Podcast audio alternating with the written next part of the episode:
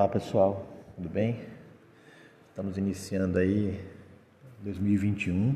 Espero que vocês estejam todos bem e que logo possamos estar juntos aí, é, finalizando o ano ou pelo menos começando presencialmente. É, eu postei uma atividade no Classroom da qual vocês vão precisar desse áudio aqui para poder responder, tá bom? Então, essa primeira atividade, ela fala sobre o primeiro conteúdo da, da terceira série do ensino médio. E a terceira série do ensino médio, ela vai trabalhar muito o século XX, a história do século XX, que são as duas grandes guerras mundiais, a revolução comunista na Rússia, as ditaduras militares aqui na América, incluindo o Brasil, a democracia na América Latina, as potências mundiais, a Guerra Fria, enfim, questões que estão relativas a, a, ao século XX, passando para o século XXI. Século XX, né? E depois o século XXI. Então, na verdade, é, podemos, para falar sobre isso, voltar um pouquinho no século XIX, porque toda a história tem um começo, né? No século XIX, a Europa vivia um processo chamado de imperialismo e neocolonialismo. Isso foi logo depois da Segunda Revolução Industrial. A Europa necessitava de matéria-prima, riquezas, mão de obra e iniciou sua expansão pelo continente africano. Claro que eles não chegaram lá e disseram, ah, vamos lá invadir a África, roubar tudo, né? Não, eles disseram que eles iam ajudar os africanos, que tem uma questão do darwinismo social, que o europeu era mais desenvolvido, que o africano precisava dele.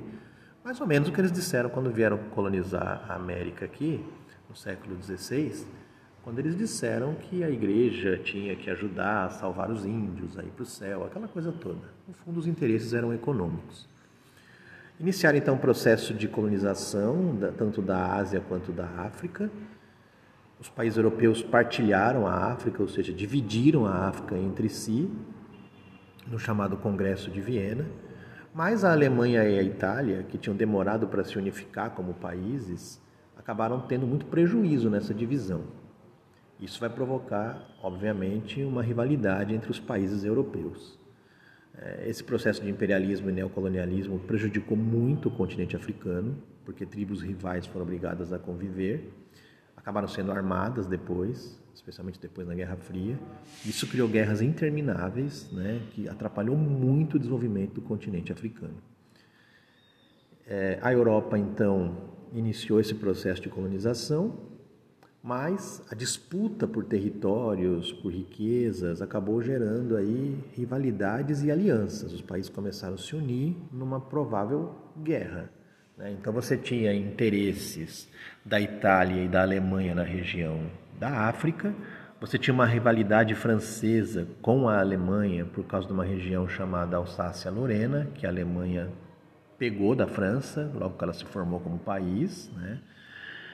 É, você tinha as questões da região dos Balcãs, que era uma região da Europa cobiçada pela Rússia, que tinha a região dos sérvios, mas que outros países também tinham interesse. E você tinha as, as uniões, né, as alianças. De um lado estava a Inglaterra, a França, do outro a Itália, a Alemanha. E essas coisas todas acabavam mexendo com os ânimos dos europeus. A exploração da África ela durou muitos anos, né? Alguns países se libertaram recentemente e, e a Europa, obviamente, lucrou muito com esse processo todo, é, conseguindo aí matérias-primas e, e, questões para, para o seu desenvolvimento industrial.